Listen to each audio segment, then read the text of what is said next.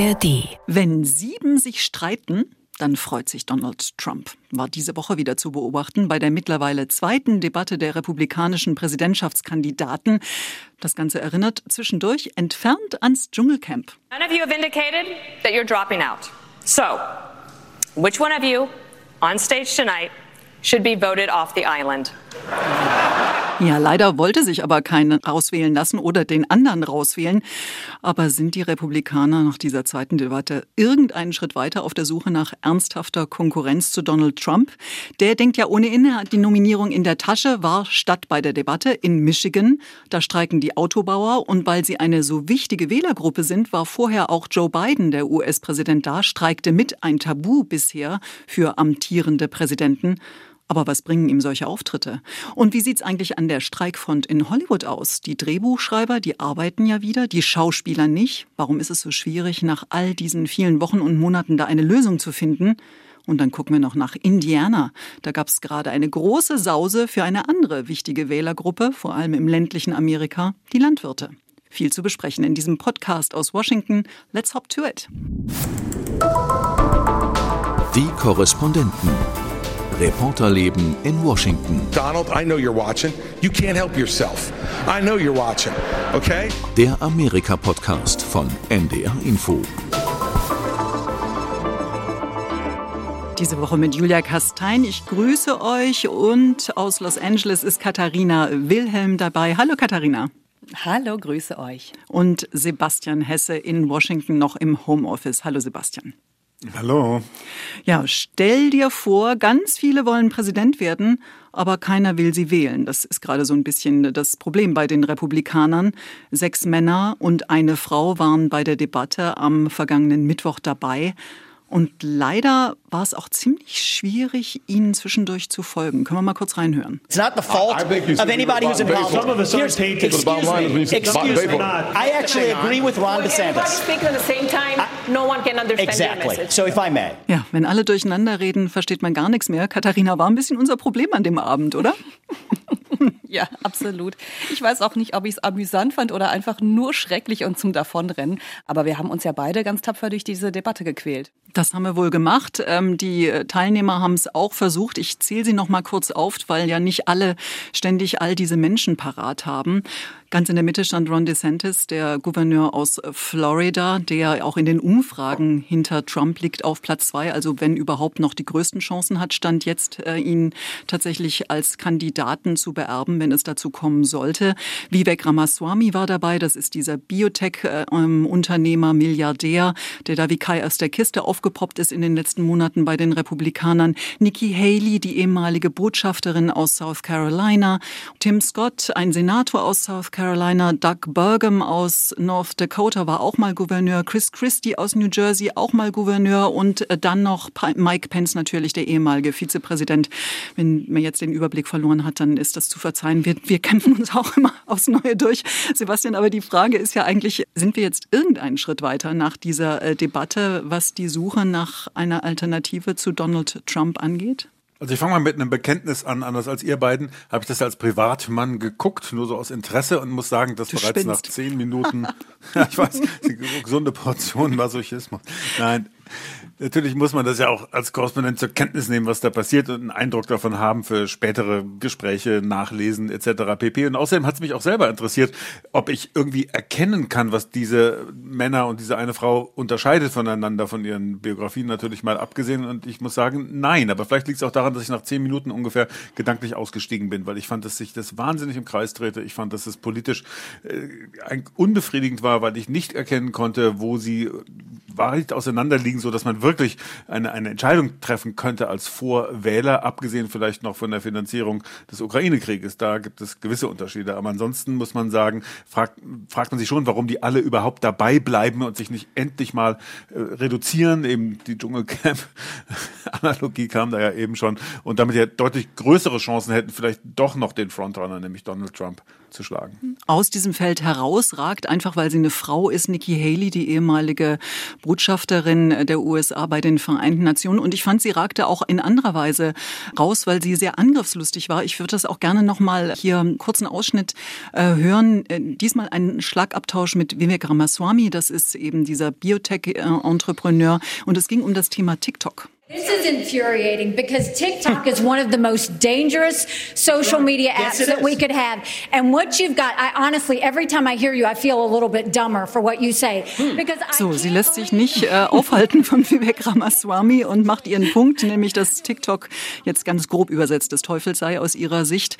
Und sie wirft äh, Ramaswamy vor, dass er einfach äh, politisch dumm sei. Jedes Mal, wenn sie ihm zuhörte, kommt sie dümmer raus in, äh, den, in, in diesen Dialog, als sie reingegangen ist. Das muss man erstmal sich trauen zu sagen sagen auf dieser Bühne. Katharina, ähm, wie hast du das erlebt? Äh, wer hat für dich rausgeragt aus der Debatte? Also ich glaube, das war einer meiner Lieblingsmomente, weil er wenigstens mal klar war, dass äh, Vivek Ramaswamy ja gesagt hat, ach natürlich benutze ich TikTok, ich will ja die jungen Leute erreichen und sie sich so entschieden dagegen gestellt hat. Das war wenigstens mal zwei klare Positionen aufeinander. Das fand ich gut und das fand ich mal spannend. Für mich rausgeragt hat, einfach ein bisschen entertainmentmäßig ist Chris Christie. Mhm. Ähm, der haut ja immer gerne den, die ein oder andere Beleidigung raus. Er ist aber dafür bekannt, dass er seinen ähm, Opponenten auch gerne Spitznamen gibt und hat das ja auch bei Donald Trump diesmal genau, getan. Wollen wir das auch gleich er mal stellt hören? sich ja schon unbedingt, unbedingt, unbedingt. Okay, dann hören wir doch da auch gleich noch mal rein. Donald, I know you're watching. You can't help yourself. I know you're watching. Okay? And you're not here tonight not because of polls and not because of your indictments. You're not here tonight because you're afraid of being on the stage and defending your record. You're ducking these things. And let me tell you what's going to happen. You keep doing that, no one up here is going to call you Donald Trump anymore. We're going to call you Donald Duck. Das war schon lustig, oder, dieser O-Ton? Ja, und ich meine, das gehört natürlich auch so eine Debatte, finde ich, dazu, dass man auch einfach ein bisschen Schlagabtausch merkt. Und was ich zumindest diesmal interessant fand, ist, dass doch ein bisschen mehr gegen Donald Trump geschossen wurde. Die erste Debatte war da ja noch sehr, sehr verhalten. Dieses Mal wurde klar, Ron DeSantis, ähm, Chris Christie natürlich ähm, und auch Nikki Haley, die haben ein bisschen mehr gegen Donald Trump geschossen. Und das fand ich eben interessant und spannend. Und ich meine, am Ende des Tages frage ich mich auch, warum zögern die eigentlich? Weil sie wollen ja offenbar noch Kandidaten werden. Also muss man doch auch gegen den, der gerade nicht da ist, auch ein bisschen mehr schießen. Und das sollte man immerhin, meinen, ne? Ist, aber es ist halt ja, gefährlich immerhin, für Republikaner. Ja, aber es ist auch gefährlich für ja. Republikaner, zu sehr gegen Trump zu schießen, oder Sebastian? Da wird man ja, gleich wüst abgestraft ab, unter Umständen. Absolut bezeichnend, dass die einzige Kontroverse, die wir jetzt finden konnten, über sowas absolut läppisches wie den TikTok-Auftritt von Herrn Ramaswamy ist und nicht über Klimawandel, Krieg, Finanzen und all die wirklich drängenden Themen, wo die Amerikaner eben eine Antwort haben möchten, Lebenshaltungskosten und so weiter und so weiter. Da reden wir über den TikTok-Account von Herrn Ramaswamy. Also ich finde eher, das war ein, war ein absolutes Armutszeugnis, diese Debatte, weil ich zu keiner großen Zukunftsfrage irgendeine interessante Antwort oder ein politisches Rezept gehört habe und schon gar nicht gehört habe, was sie unterscheidet in ihren Rezepturen. Aber da würde ich auch direkt mal sagen, ist das nicht auch grundsätzlich ein Problem, weil es einfach zu viele Kandidaten sind? Man kommt ja gar nicht hinterher. Bei sieben Leuten dann auch hm. Positionen abzufragen und auch kritisch zu hinterfragen. Ich glaube, das ist insgesamt doch auch äh, ein Formatproblem. Genau, ein Formatproblem. Und ich würde jetzt mal lobend sagen, obwohl es, und äh, die Einschränkung äh, mache ich einfach, weil es ein Kanal ist, der sich politisch eindeutig verordnet, sehr weit rechts, nämlich Fox News, Fox Business News hat diese Veranstaltung moderiert, aber die Fragen waren eigentlich gut und durchaus auch kritisch. Es wurde leider nur nie darauf geantwortet. Da wurden auch all diese Themen, die du gerade äh, angerissen hast, Sebastian, wurden da alle abgefragt, aber es kamen tatsächlich keine vernünftigen Antworten. Und äh, was das Format angeht, also offenbar äh, haben ja auch die Amerikaner kein Rieseninteresse mehr an diesem Format. Bei dieser ersten Debatte noch vor rund vier Wochen waren es immerhin noch so um die 16 äh, Millionen Zuschauer. Auch das nur die Hälfte von denen, die im Jahr 2015 war das ja sogar schon, als Trump äh, das erste Mal sich in Position gebracht gebracht äh, hat, um äh, Präsidentschaftskandidat zu werden bei den Republikanern. Da waren es noch doppelt so viele und bei dieser jetzt waren es deutlich unter 10 Millionen. Also es, das Interesse ist nicht so groß. Das Format hat sich vielleicht tatsächlich überlebt, oder? Wie siehst du das, Sebastian? Ja, ich, ich würde da trotzdem noch was dranhängen wollen. Ja, also es ist ja auch so, dass der absolute und für meine Begriffe auch inzwischen uneinholbare Favorit hier Donald Trump ist. Man muss einfach zur Kenntnis nehmen, dass das republikanische Amerika einen großen Appetit hat, dass dieser Mann zurückkehrt und seine Politik zurückkehrt und vielleicht auch das Lebensgefühl der Trump-Jahre zurückkommt, im Kontrast zu dem, wie man das Leben jetzt unter beiden mit Teuerungsraten, Inflation und ähnlichen Stichworten erlebt hat. Ne, das muss man einfach zur Kenntnis nehmen. Und warum soll man sich eine Debatte von Aussichtslosen anhören, wenn ja sowieso das Stimmungsbild so eindeutig ist? Also das ich glaube, das ist auch ein großer Faktor, was die Leute irgendwie ja abturnt. Und sie sind ja auch bestätigt worden dadurch, dass man jetzt hier nicht wirklich erkennen konnte, ob da einer ist, der vielleicht auch eine andere Form von konservativer Politik vorschwebt als die von Trump. Das waren ja alles Leute, die nicht, ich sag's mal flapsig, den Arsch in der Hose hatten, zu sagen, dahin, wo Trump die Republikanische Partei hingeführt hat, da ist sie nicht gut aufgehoben. Wir müssen was anderes tun. Vielleicht gerade noch Chris Christie ansetzen, aber ansonsten habe ich das nicht gehört. Ne? Also eine wirkliche politische Alternative zu dem, was Trump äh, wiederzubringen verspricht, droht, wie immer man das wahrnehmen mag. Auf jeden Fall scheint ja Trumps Kalkül aufgegangen zu sein, Katharina, oder? Also nicht dabei sein, aber trotzdem Thema, an dem man nicht vorbeikommt und diesmal auch wirklich äh, explizit nicht vorbeikam, weil er immer wieder angesprochen wurde. Er ist nicht da. Wo ist er denn? Warum ist er nicht dabei? Donald mhm. Duck.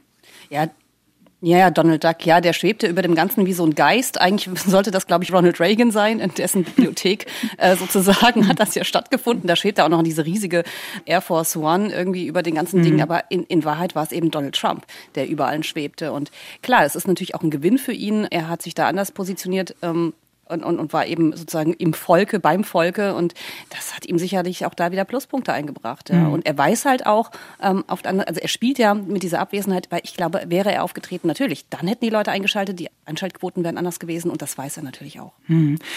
Das Volke, das er sich ausgesucht hat, das war ja nicht irgendeins. Er war in Michigan, in einem Vorort von Detroit. Und da lustigerweise, da wird gestreikt gerade, große Streiks in der Autobranche, deshalb eben dieser Großraum Detroit. Aber lustigerweise hat sich Donald Trump nun ausgerechnet ein Unternehmen ausgesucht, das gar nicht gewerkschaftlich organisiert ist, ähm, hatte wohl aber, wenn man den Schildern glauben darf, äh, Gewerkschaftsmitglieder auch an diesem Abend mit dabei.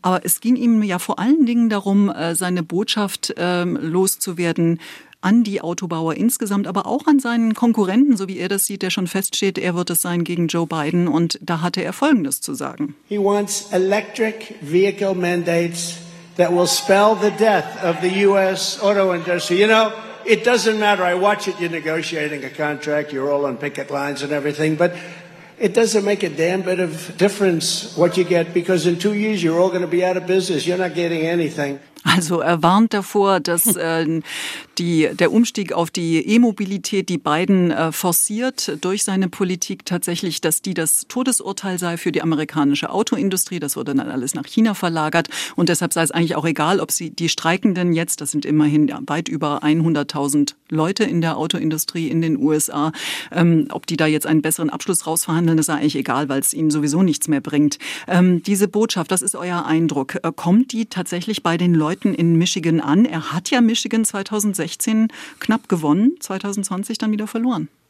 Also es ist eindeutig, er hofiert hier eine Schicht, eine Wählerschicht, die für ihn schwer zu erreichen ist. Ne? Das sind traditionelle demokratische Wähler, die er aber ja schon heftig abgeschöpft hatte, 2016 und 2020. Also er hat ja eine der großen Leistungen von Donald Trump ist ja, dass er da in Milieus vorgedrungen ist, in denen die Republikaner bis dato nicht so beheimatet waren, aber die können natürlich auch jederzeit wieder zurückkippen, wenn es da keine Antworten gibt. Aber ich glaube, dieses Schreckens- und Angstbild Elektromobilität gleich Abschied von fossilen Brennstoffen, gleich Abschied von der Automobilindustrie, die sich hinterherkommt, gleich Erhöhung der Abhängigkeit von China. Oh Gott, China, das hat man ja auch bei der Debatte gesehen. Also nichts hat ja die Kandidaten so zusammengeschweißt wie diese, diese fundamentale Ablehnung von allem, wo irgendwie Made in China drauf stand. Also das, mhm. als Angstmacher, glaube ich, funktioniert das schon. Mhm. Katharina, für dich aus Kalifornien kommt, äh, wo man ja ganz woanders ist in Sachen Klimapolitik, wie klang das an? Klar, das ist eben das, was er gerne transportiert. Klimawandel ähm, gibt's nicht, ist nicht menschgemacht zumindest und Elektromobilität ist natürlich böse. Ist natürlich witzig in Kalifornien, äh, wo eben äh, gefühlt jeder zweite Wagen ein Tesla ist und wo äh, man ganz viele E-Autos sieht, finde find ich das natürlich extrem amüsant. Weil das ist die Richtung, in die es geht, äh, letzten Endes. Also ich weiß nicht, was er sich da vormacht. Die Frage ist eben natürlich, wie man die Automobilindustrie stärkt in den USA und wie sie eben vorankommen kann und sich gegen natürlich auch China behaupten kann, die ja auch sehr viel stärker jetzt geworden sind im hm. E-Automarkt. Also ob äh, Trump wirklich glaubt, dass E-Mobilität des Teufels ist und der Klimawandel erfunden, das wissen wir ja schlicht nicht, weil er ja nicht immer unbedingt die Wahrheit sagt. Aber sicher verspricht er sich Wählerstimmen davon, äh, dort aufzutreten. Und das Gleiche gilt natürlich für den amtierenden Präsidenten Joe Biden. Der war ja am Tag davor da auch da können wir mal ganz kurz reinhören. You guys, UAW, you saved the automobile industry back in 2008 and before. Made a lot of sacrifices. Gave up a lot. And the companies were in trouble. But now they're doing incredibly well. And guess what? You should be doing incredibly well too. Also da hören wir Joe Biden, wie er wirklich äh, direkt mit den Streikenden läuft. Das war kein langer Auftritt. Er hat sie noch mal ermutigt an ihren Forderungen und die sind saftig, nämlich 40 Prozent Lohnerhöhung über mehrere Jahre und vieles mehr festzuhalten. Er sagt, sie haben das äh, verdient. Was mich eher umtreibt, ich weiß nicht, wie euch das geht, war, da ist ein amtierender Präsident, und der gesellt sich zu Streikenden und reiht sich da wirklich mit ein. Und der Aufschrei im Land hält sich einigermaßen in Grenzen. Wenn das in Deutschland wäre, Stichwort Tarifautonomie, wäre der Teufel los, oder? Ja, also ich stelle mir vor, wie Olaf Scholz äh, nach Wolfsburg reist. Dort streiken die VW-Mitarbeiter. Die IG Metall fordert sieben Prozent. Das wäre ja für deutsche Verhältnisse schon eine hohe Forderung von 36 bis 40, wovon wir hier reden, das ist, ja für deutsche Verhältnisse unvorstellbar, solche Forderungen mitzubringen in Tarifverhandlungen. Und dann steht der Scholz da und sagt, ihr habt vollkommen recht, liebe Arbeiter, die sieben Prozent stehen euch zu, die IG Metall hat recht, ich bin der gewerkschaftsfreundlichste Bundeskanzler aller Zeiten. Das ist ja das, was wir hier erlebt haben, übertragen auf deutsche Verhältnisse. Unmöglich, völlig undenkbar. Aber es ist halt doch eben eine andere Kultur hier, nicht? Und äh, da regt sich keiner groß auf. Ne? Ich glaube, dass zweite Teile des Landes vielleicht da auch gar nicht so richtig hingucken.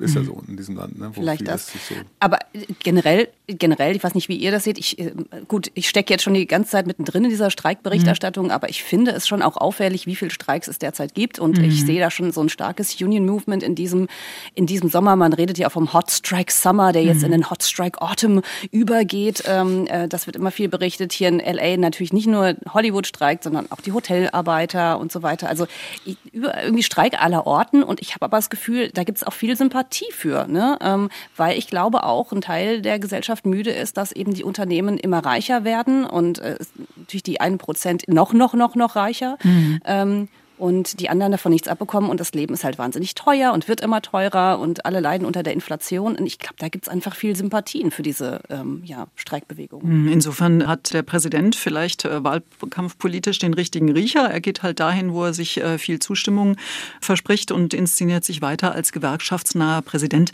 Katharina, wenn du da unterwegs bist, jetzt in Hollywood beispielsweise bei Streikenden, ähm, hörst du da überhaupt äh, was dazu? Nehmen die das wahr? Ist das ein Thema, was der Biden da so treibt? Ja, tatsächlich. Also ich war erst gestern noch an den sogenannten Picket Lines, also an diesen Streikposten in Hollywood und habe mich mal umgehört.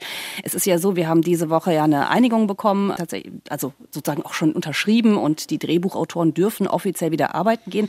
Aber einige streiken dann auch noch, weil die sich hier stark untereinander solidarisieren. Und ich habe zum Beispiel ähm, Julian Horwitz getroffen, die ist Drehbuchautorin, stand da mit ihrem Schild noch vor Warner Brothers. Die hat auch gesagt, sie findet das ganz toll, dass Joe Biden da sich zu den Gewerkschaften gesellt, also hat das als ein gutes Signal empfunden. Und sie sagt, sie hat auch das Gefühl, so insgesamt, das ist einfach ein, ja, ein gutes Signal für Arbeiter, für Gewerkschaften, dass eben auch jetzt die Drehbuchautoren diese sehr, sehr gute Einigung erreicht haben. It's better than we've done in any strike before that I know of. And uh, the idea that this could be the beginning of something. Like the strike is over, but other people are taking a message from it that unions can win, which I think is one of the most exciting parts. Genau, und sie sagt eben, dass sie auch sehr, sehr glücklich darüber ist, dass sie jetzt eben diesen Deal bekommen haben. Wir konnten jetzt die Woche noch mal genauer reinlesen und tatsächlich konnten die Gewerkschaften ein oder die konnte die Gewerkschaft WJA mhm. einiges erreichen, ähm, wo auch sich die Studios vorher quergestellt haben. Also es ist wirklich, kann man sagen, ein eindeutiger Sieg für die Gewerkschaften und die hoffen natürlich auch, dass sich das auf die anderen Verhandlungen überträgt. Die Schauspieler die verhandeln ja noch mal einen eigenen Vertrag hm. und steht noch einiges mehr an. Also äh, da ist wirklich viel Hoffnung drin in dem Thema. Hm. Und ähm, auch Beharrungsvermögen bei den Schauspielern, das geht ja nun wirklich schon sehr viele Monate. Warum ist es denn so schwer, da eine, zu einer Einigung zu kommen? Woran, woran hakt es denn da wirklich, Katharina? Also ich glaube, es liegt nicht nur am Thema Geld, weil das kann man rein rechnerisch, ähm, haben die Studios jetzt schon sehr viel mehr Geld verloren durch den Streik, als dass diese Zugeständnisse eben äh, sie finanziell belasten würden. Also Ne, also es geht ja letzten Endes auch hier um, um eine bessere Bezahlung. Der Knackpunkt war vor allem jetzt, glaube ich, künstliche Intelligenz. Das ist einfach ähm, ein weites Feld und sehr, sehr schwer abzustecken, weil ich glaube, viele Bereiche kennen wir da noch gar nicht. Also die Studios wollen sich, glaube ich, viele Türen offen halten, indem sie zum Beispiel KI benutzen können, um Schauspieler zu duplizieren, um mhm. Kosten zu sparen auf lange Sicht und um sich, ja, wie gesagt, wir wissen ja gar nicht, was KI vielleicht in vier bis zehn Jahren machen kann. Also das ist, glaube ich, ein Problem, da eine gute Formulierung zu finden. Und dann ging es viel auch um die Streaming-Services, also Netflix und Co. Die wollten eben keine Be Gewinnbeteiligung für die Drehbuchautoren rausrücken und auch für mhm. die Schauspieler nicht. Ähm, die sogenannten Residuals und ja, zumindest die Drehbuchautoren konnten sich darauf einigen.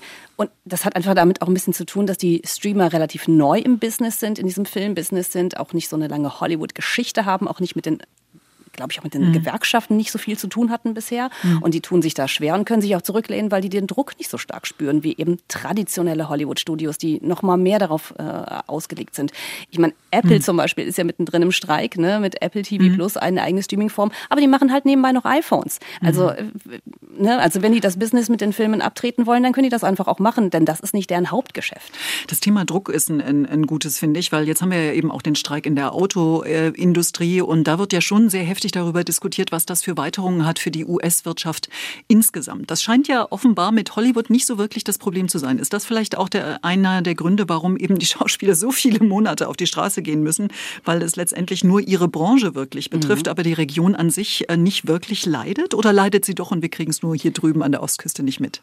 Naja, doch, klar, es gibt natürlich noch mehr Businesses, die leiden. Also es, Leute, die nicht direkt betroffen sind, sozusagen Caterer zum Beispiel sind betroffen, die jetzt eben keine Jobs mehr haben oder Kostümverleihe, die mussten hier schon irgendwie zumachen. Aber klar, das sind eher kleine, kleinere Businesses. Und da muss man natürlich auf der anderen Seite auch sagen, es ist ein anderer Druck da, wenn äh, Krankenhausmitarbeiter streiken oder äh, die Bahnbranche oder ähnliches. Das betrifft uns im Persönlichen viel mehr. Wenn ich jetzt eine Serie ein paar Monate später gucken kann, weil die eben streiken, naja, dann, dann kann ich das noch abschütteln. Das ist jetzt nicht lebensbedrohlich. Mhm. Und das ist auch ein Grund natürlich dafür. Der Druck muss über mehrere Monate aufgebaut werden, sonst, sonst merken die das natürlich auch nicht ein paar paar Tage Streik in der Filmbranche, das interessiert natürlich auch niemanden. Hm. Eine Branche, die, soweit ich jedenfalls weiß, nie streikt, äh, um die soll es auch noch gehen jetzt, nämlich äh, um die Farmer. Sebastian war unterwegs bei den Landwirten in Indiana. Wichtig, aber umworben äh, in dem Sinne werden sie nicht. Oder erzähl doch erstmal, du warst in, du warst in der Nähe von Indianapolis, der Hauptstadt, ne, bei einer großen Veranstaltung Farm Aid. Was ist denn das eigentlich? Also Farm Aid ist eine inzwischen wirklich traditionsreiche Veranstaltung, einst ins Leben gerufen von prominenten Musikern, von Willie Nelson, der inzwischen 90 Jahre alten Country-Legende, von Neil Young, von John Mellencamp und einigen anderen. Die haben in den 80er Jahren sich auf die Seite der Kleinbauern, der kleinen Farmer gestellt, die Existenznöte hatten damals schon, sie bis heute auch haben und haben dieses Festival ins Leben gerufen, das einerseits natürlich Geld generiert, womit äh, Zuschüsse bezahlt werden können oder eben Kredite gewährt und ähnliches und andererseits aber natürlich auch äh, eine große Bühne bieten, um die Interessen, die Sorgen und die Nöte dieser Gruppe irgendwie bekannt zu machen. Darum geht es in diesem Festival. Alle Künstler spielen da umsonst und da waren jetzt im Falle von Indiana 22.000 Zuschauer. Das wird dann auch im Fernsehen übertragen und gestreamt und so weiter. Also das erreicht schon jede Menge Leute und äh, ja, bringt bringt tatsächlich dann auch irgendwie weit über die Grenzen von Indianer hinaus Verständnis für die hm. Lebenslage der Kleinbauern dort. Ne? Und äh, was treibt die Bauern äh, um? Das Letzte, was wir immer gehört haben, noch aus der Zeit von Donald Trump, war eben, äh, dass ihnen durch den äh, Handelskrieg mit China Absatzmärkte, was ihre Sojabohnen angeht, abhanden kommen. Was, was ist denn das, was die aktuell umtreibt, diese kleineren Landwirte, wenn ich dich richtig verstehe? Ja, das war tatsächlich unter Trump ein ganz großes Thema. Der Handelskrieg hat den Farmern geschadet und damals gab es eben einen Aufschrei dagegen und da wurde Farm Aid, als ich das letzte Mal da war in Wisconsin vor drei Jahren, da wurde eben ganz massiv gegen diese Regierungspolitik auch demonstriert im Rahmen dieses Festivals. Das ist jetzt alles weg und vorbei und der Blick lastet gar nicht mehr so sehr auf Washington DC, weil man sich von dort gar nicht mehr so viel erwartet. Ich habe natürlich gefragt, wenn es jetzt zum Government Shutdown kommen sollte, mhm. also hier zum, zum Stillstand der Regierungsgeschäfte, dann werden ja auch die Farm Subsidies, also die Subventionen für landwirtschaftliche Betriebe nicht mehr fließen können für einen Zeitraum X, ob ihnen das Sorgen oder Nöte betreibt.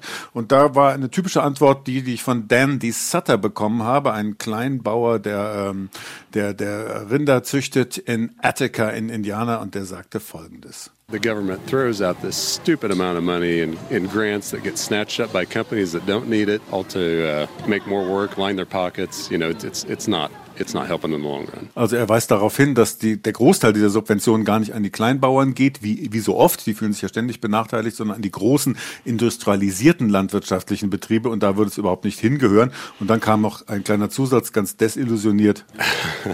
I don't expect a whole lot anymore. they just, if they just leave us alone, that'd be great. Er erwarte gar nicht mehr viel von der Regierung, wenn die uns bloß in Ruhe lassen. Das wäre ihm schon ausreichend. Und tatsächlich werden sie ja auch in Ruhe gelassen äh, bei der Debatte beispielsweise der Republikaner, mit der wir ja angefangen haben. Da äh, spielten so nur an einer Stelle eine Rolle kurz und äh, die Antwort, die werde ich euch jetzt einfach vorenthalten, weil die war so durcheinander und wild, das bringt uns nicht wirklich inhaltlich weiter. Ich würde gerne aber zum Schluss noch mal ganz kurz äh, eine andere Idee ins Rennen werfen, nachdem wir angefangen haben mit diesem Wahlkampf und wohin er führt. Es wird ja spekuliert darüber, ob äh, vielleicht äh, das Duell der alten Männer doch noch verhindert werden kann, indem beide jemand anders ins äh, Rennen schicken. Die Rede ist von Katharina Gavin Newsom in Kalifornien und von hm. Glenn Youngkin, dem Gouverneur von Virginia. So, ihr zwei, haltet ihr das für wahrscheinlich und wäre das überhaupt eine gute Idee? Und ich mache es jetzt wie bei der Debatte, ohne ähm, wirkliche Erwartung, dass ihr euch dran hält. 15 Sekunden jeder. Ein eindeutiges Nein. Das Gerücht gibt es schon lange, dass Gavin Newsom sich aufstellt. Der gibt sich hier sehr präsidial, aber ich glaube, es ist noch zu früh. Ich glaube, der wartet noch ab ähm, und äh, wird sich wann anders aufstellen. Der hat die Ambition, der möchte, aber noch nicht jetzt. Okay. Das wird Sebastian, äh, der Biden sehr kritisch sieht, was die nächste Kandidatur angeht, nicht gerne hören. Aber was sagst du zur Idee, dass Glenn Youngkin äh, statt Donald Trump ins Rennen geschickt werden könnte von den Republikanern?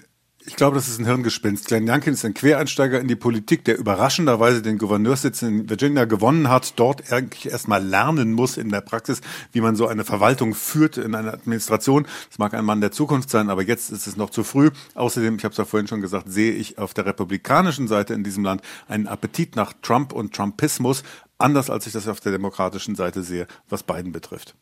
Okay, und wir warten ab, was passiert und ob sich nicht doch noch einer aus der Deckung wagt. Erstmal ganz herzlichen Dank an euch beide, Katharina Wilhelm in Los Angeles und Sebastian Hesse hier in Washington.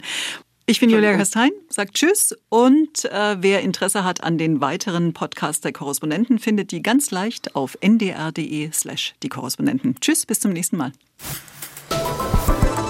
Die Korrespondenten. Reporterleben in Washington der Amerika-Podcast von NDR Info. Ich bin Markus Engert und in diesem Podcast geht es um einen der rätselhaftesten Sabotageakte unserer Zeit.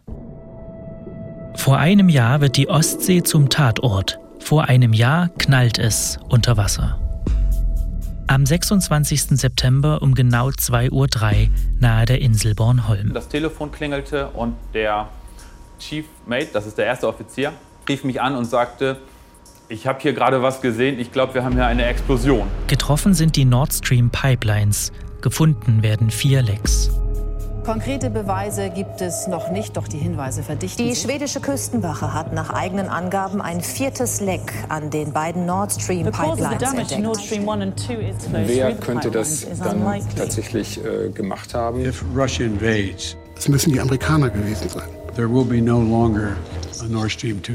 We, we will bring an end to it. Die anderen sagen, es ist doch ganz klar, es müssen die Russen gewesen sein. Reporterinnen und Reporter der ARD, von der Zeit und der Süddeutschen Zeitung haben recherchiert und versucht, Antworten auf die Frage zu finden, wer sprengte die Nord Stream Pipelines? Tatort Ostsee. Jetzt abonnieren, damit ihr keine der fünf Folgen verpasst.